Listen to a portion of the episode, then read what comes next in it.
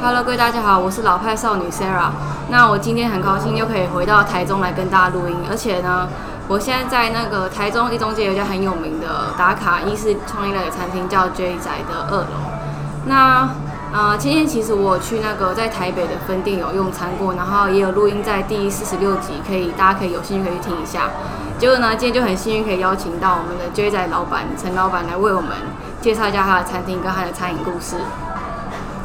Hello，大家好，我是混根仔餐厅的创办人兼执行长永祥。好，我们欢迎陈老板。那就想要先问说，就是当初怎么会想要进入餐饮业，然后开始做意式创意料理跟 J 仔的开始这样？为什么会做餐饮业？是因为我个人蛮喜欢吃的，而且喜欢。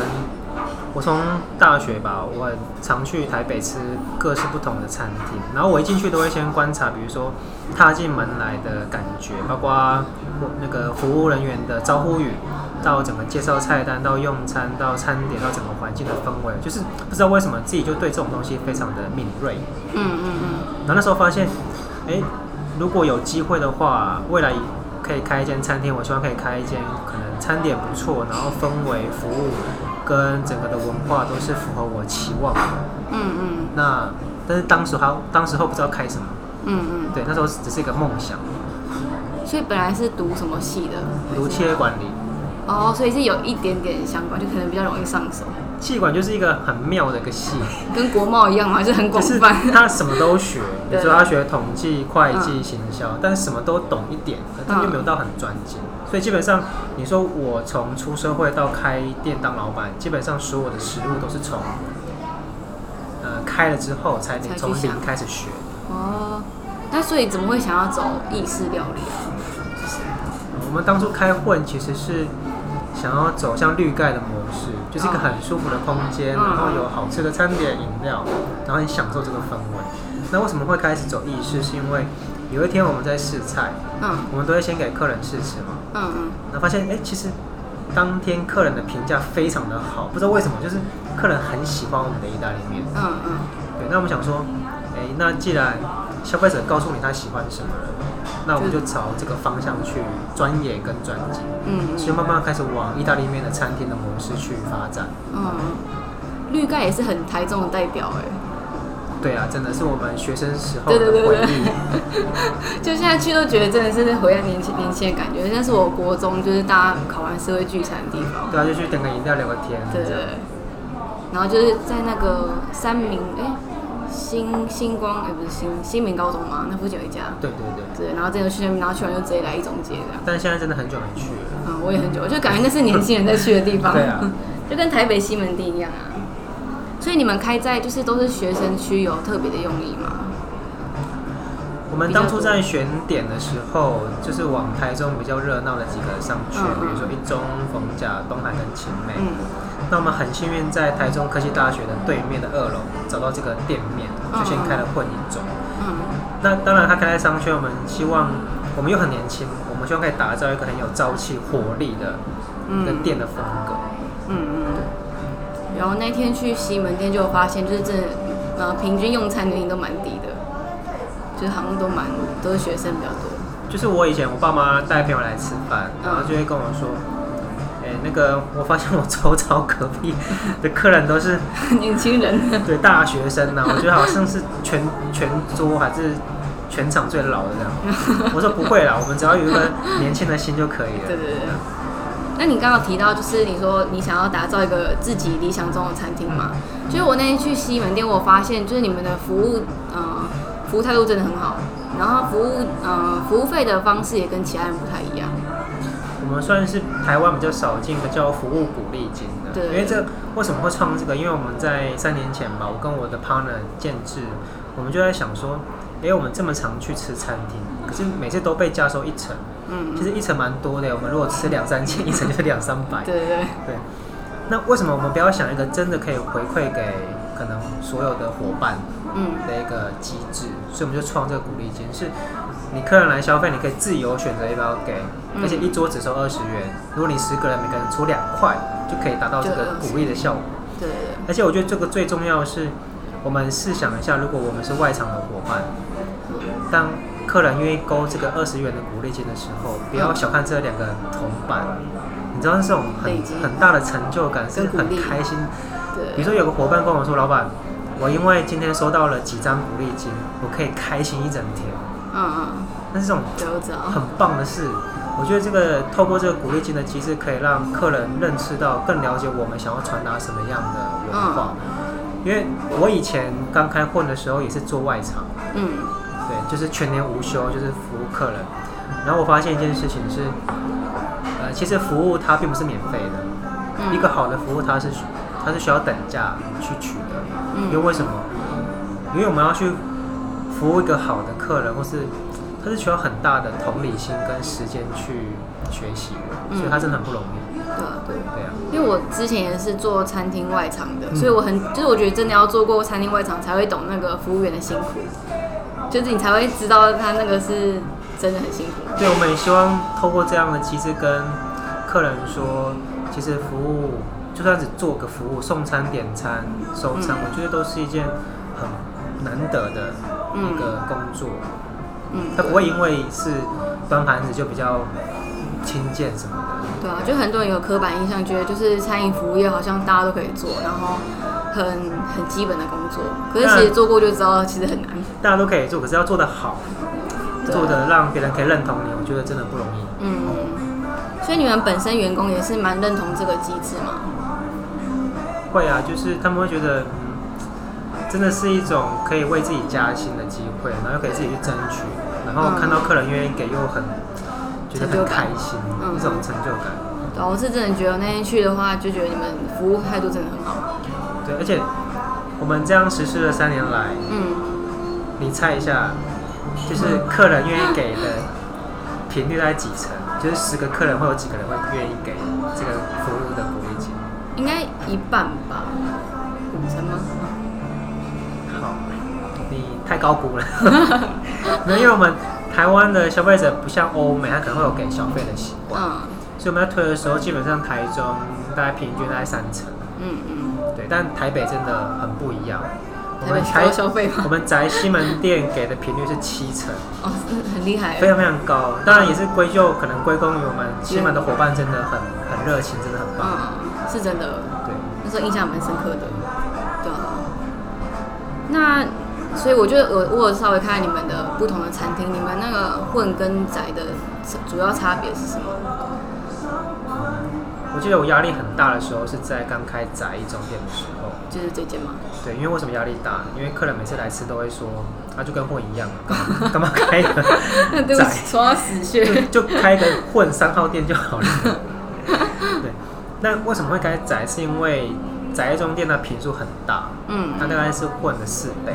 嗯那我们希望可以用不同的装潢的风格，就可以我们放了很多的植栽，还有一些打卡，还有很森林的感觉，很而且我们刻意让座位跟座位留比较多的空白。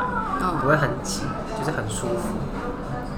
那你说混跟宅它的差异在哪里？基本上餐点现在也很大的差异，比如说宅它有多了很多青草类的，嗯那混比较偏浓厚的酱汁嘛，比如说我们最招牌的橘酱。嗯嗯那宅就是青草跟披萨薄饼，还有你会发现宅里面有一个工作室，甜点工作室。嗯嗯我们甜点不是批的，就是真的是我们师傅当天现做。嗯嗯所以再加上我发现开宅之后混，它比较偏学生族群，可能从高中啊、大学啊到刚出社会。嗯但宅很多是家庭课，他有很多爸妈很喜欢带小朋友啊、假日来吃饭，来感觉很很自在。嗯，所以客群有很明显的差异。嗯，这样就是可以顾到所有的客群，对，希望可以让所有年龄层都喜欢我们。而且你们宅因为是 J A I 嘛，是有刻意想的吗？还是就是刚好拼音而已？其实你会发现 H U N 混，它其实是混的罗马拼音，所以也是念混。当然很多客人会念夯混，太多了。然后 J A I 就是宅的罗马拼音，对因为我看到你们新闻店写那个 Just Amazing Inside，对，它就是在有一个更丰富的意义在里面。对，所以我觉得在英文这样讲起来，就是跟店面环境真的很符合，就是真的还蛮酷的。对我们真的是蛮用心在对，装潢啊，而且你会发现你每隔一季啊、半年再去，你会发现哎、怎么这个地方又不一样了？嗯，然后今天来就看到很多那个圣诞布置，我觉得超棒的，因为我这个人超喜欢圣诞节的，就是觉得这样很很喜欢这样。有一个很有趣的是，呃，有一个知名的餐饮企业就来问我们的伙伴说：“哎、你们宅中的圣诞布置是谁请哪个公司去布置的？怎么会这么的漂亮，这么的有有氛围？”然后我们伙伴就跟他说：“呃，这是我们老板自己自己布布置置的。真的是我们花了很多时间跟心思去想这一块。所以那时候本来在打造，有想过就是会变成 IG 打卡店吗？还是这只是一个刚好 IG 热潮一起的？其实我们不太，我们现在不太想要被定位在完美餐厅。对，因为我觉得我们除了完美之外，我们在餐点跟服务下了很多的功夫跟心血。那，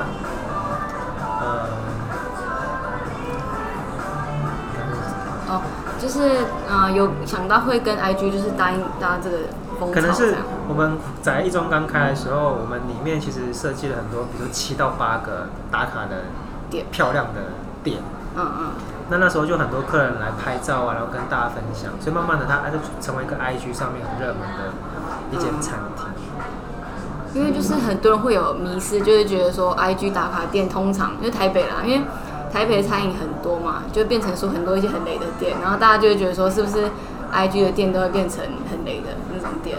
可是就我那天自己去吃，然后还有我问台中的朋友，因为台中就是真的很有名，嗯他们就说哦真的很好吃，然后很推荐我去吃看看。然后我吃的时候是真的觉得，嗯，真的很好吃。会有我们常看到客人在 IG 打卡，就是说，嗯、本来以为是只是一次性的完美店，但没想到餐点是好吃的，然后愿意在二房三房这样。对，而且很多餐厅就是会甜点就忽略掉了，就是可能甜点就只是随便做，可是你们就是吃的出来很用心。连他那个蛋糕虽然外面有那个酱，嗯可是他连那个蛋糕体都做的很绵密，就是有那个口感，所以觉得真的很厉害。而且我就马上就是有推荐给其他朋友。因为我很少吃甜点，对 我其实也是哎、但我们家甜点真的是很好吃。对对对，对，它就是不会太甜，也不会太腻那种。嗯嗯嗯。那你之后有就是你的餐饮计划还有什么新的计划？我们在这个月十二月的圣诞节前会开一个我们期待好久的一个很兴奋的火锅品牌。嗯，对，因为我们大家都知道，我们台湾人非常热爱火锅，尤其是台中，台中是火锅的大本营。嗯那么希望可以，呃，我们这个暖燃，它是温暖的暖，然后自然的然，嗯比较难念，有点老口。对，我们希望从我们门面到踏进门的感受的氛围，到锅底，到我们的食材，都是让你可以感觉到，真的可以感到很温暖的一间店，嗯嗯嗯。所以我们非常的期待。所以你说你非常期待，是你本来在开餐饮业的时候就有想过想要开火锅店？会啊，从第一年就开始想了，可是觉得火锅汤是一个需要讲求很多面向的，对更多的细节，所以我们希望等我们准备好，我们再推出来。嗯嗯嗯，就是其实火锅店就真的很多嘛，从平价到高档都有，可是就是最基本的食材跟那个汤底就是真的很重要。当然你可以随便做，比如说现在可能有很多百元的很平价的小火锅，嗯但我们比较想要做的是从呃比较有质感，然后到整个座位，到整个餐点的制作跟氛围的营造，还有服务，其实服务是我们很看重的一环。嗯我们希望可以带给客人比较全新的感受，嗯嗯但有一些细节可能要请请听众来亲自体验才会知道。嗯，有我看到你们在那个 Facebook 上都会跟客人有互动，就是这次好像也有看到那个暖男的消息这样。因为我们真的很在乎每位客人的感觉跟感受，嗯我们不会说因为今天做了可能开七间店了，然后生意不错，然后就忽略。我们基本到到现在还是会每天上去看客人的打卡，包括我们自己都会。那你们如果看到负评的时候，你们会就是打击很大吗？因为呃我觉得 Google 都写的很犀利耶。在在前几年会比较不敢去看，嗯因为可能前三年你会比较在意嘛，你会比较可能玻璃心。嗯可是等你可能 开的店比较多，然后你更有自信，然后你的制度面啊，慢慢去要求了。基本上看到不好的，我们一定会虚心的接受。嗯那可能看到比较有建设性的，比如说可能今天面条太软啊、太硬啊，嗯如果真的是有两三个客人都有这样的问题的话，我们当天都会请门市的主管嗯嗯直接去检讨，直接去看到底是哪边环节出了纰漏。嗯我觉得看到不好的，不要把它当做是一种批评，我觉得反而是让我们更进步的一个很重要的关键。就是之前有人说，嗯，黑粉也是粉，就是会来批评，代表说他其实是喜欢你这家店的。对啊，我觉得那才愿意来讲正向的看待啊。对啊，对啊。对啊那这一路上来，你有有遇过什么比较大的挑战吗？就是就是开餐饮这个这块方面。我觉得每天都水深火热，因为你你我从只有六个工读生，嗯嗯然后到现在快两百个，嗯你知道每一天都经历着三温暖吧？因为每天都很多问题啊，不管是客人的问题、餐点的问题，还有伙伴的问题，对所以你要每天都去想办法解决。所以当以前我在受访的时候，记者就会问我说：“哎，陈老板，请问你创业以来碰过最大的挫折跟挑战是什么？”嗯我就会说没有，当下那个挑战就是最大的挑战。嗯。然后每天客服都觉得自己越来越强了。对啊，所以因为其实台湾没有人告诉过你怎么当一个好老板。嗯嗯其实从小学、中学、大学，真的没有人告诉我们，嗯，对。所以我也是从这几年来每天去学学习习怎么当一个更好的老板、嗯更好的企业。那可以透露一下，就是之后的暖人也是像追仔，就是会这样，里面的装潢很华丽这样吗？暖然它的装潢比较偏更成熟，嗯。它不会再有很多那种森林的感觉，它就是它是用光，然后搭配白，然后还有很多的装饰。嗯。比如说我们会用一些布帘去隔每个客人用餐的空间感，嗯。所以今天就算你是一个人用餐，你都觉得自己是一个独享那个座位的感觉，不会说好像呃要顾虑到旁边的客人啊，就是你会很舒服，这很像在家里吃火锅的感觉。对，而且火锅又是一个很个人性的餐点，我觉得就是你可以自己吃，或是大家一起吃都可以。对，包括汤底，我们也是研发很久，而且我们有在粉砖问我们的客人说，哎、其实你最喜欢吃什么汤底？嗯嗯，我有看到，我有看到我。发现好多客人都喜欢吃牛奶锅，所以你也喜欢吃牛奶锅。我不喜欢哎、可是可以讲别的餐厅吗？啊就是你知道季亭吗？嗯，就是他们也是很多牛奶锅系的。然后我是第一次知道是在吃季亭的牛奶锅，所以那个味道是你你不会特别喜欢的。我不会特别喜欢。可是我我是吃过那个，我才发现台中人很多人喜欢牛奶锅。嗯，对，我就还蛮意外的，因为我就是我是那种喜欢一般锅的，就是那种昆布锅啊，或是日式轻锅那种的。所以其实，呃，客人的心心声我们听到了，所以我们我们会研发出可能在外面比较难吃到，或者是真的嗯你觉得哎、怎么这边暖暖的更更好吃，哦，对更更喜欢这样。对啊，应该真的要做差异性，不然台州的火锅店真的太多了。对，我们希望从你踏进门，你嗯，就可以感受到我们很用心在这一块。有我那天就是有经过你们的店，就觉得它外面散发的气质跟别人很不一样，就很气派啊，就好像很不错，而且他那个字体我也很喜欢，哦，对对就是跟你们追仔的感觉，就是有更真的比较有内敛的感觉，嗯它字体就是很端庄这样子，对就蛮喜欢的。到时候再再来吃看看。嗯嗯嗯。那看一下哦。那目前就是还有什么其他想要讲的，或者是其他计划吗？在餐饮这一块。通常会问那个未来的目标跟愿景是什么？对对对。所以现在还有其他这种未来的目标吗？还是你们的餐饮集团有打算要扩张到什么程度吗？嗯，我在春酒跟尾牙跟伙伴讲过一句话，嗯说我们的愿景就是可以成为台湾指标性的餐饮企业。嗯为什么会讲这一个可能很大的目标？因为我觉我觉得我们是意大利面起家的，嗯但我们有我们的最大的优势是我们很创新，嗯嗯，我们可以我们。可以一直吸收很多的点子，然后可以端给消费者一个全新的，不管是品牌呀、还是、嗯还是领域也好。所以，我们意大利面，然后今年底要炒入火锅了。那包括未来的三到五年，我们其实有很多很棒的，比如说可能烘焙啊，或者是饮料啊。因为我们第一次创业是开饮料店，哦，真的吗？虽然虽然失败了，嗯但我觉得我们可以更有自信的去再创造一个更棒的一个品牌。嗯所以其实未来三到五年是一个我们混餐饮集团是一个很重要的一个里程碑。嗯所以我也希望未来可以推出很多你们很喜欢的餐饮的相关的，可以给你们。嗯，对啊，我觉得其实台湾人都还蛮很很重餐饮这一块，然后大家也是就是真的，嗯、各种餐饮真的蛮多的啦。然后我觉得，可是大家会也很热爱分享这样子，然后真的喜欢吃，就是也会一直分享下去，然后变成长久大家可能都会喜欢吃的东西。嗯那你说我的，那我个人的梦想是什么？可能很多人以为说你的梦想就是赚很多钱，然后开很多店嘛，那就是没有。嗯。我觉得钱它是一个工具，一个过程，但它不会是你最终想要的东西。你可以用钱去完成很多事情，嗯，但不会是最终的目的。对对对，所以我的梦想是希望未来可以成立一个创业的基金会，嗯。那它可以去帮助可能台湾的年轻人，比如说你有你有一个梦想，你有一个初衷，你有很有热情，可是你可能没有钱，嗯，或是你没有资源。嗯。那因为我们毕竟走过了很多冤枉路，所以我们这个基金会可以去帮助你，support 你，我们可以给你资源，可以给你人脉，可以给你资金，投资你去完成你真的想创业的这个梦。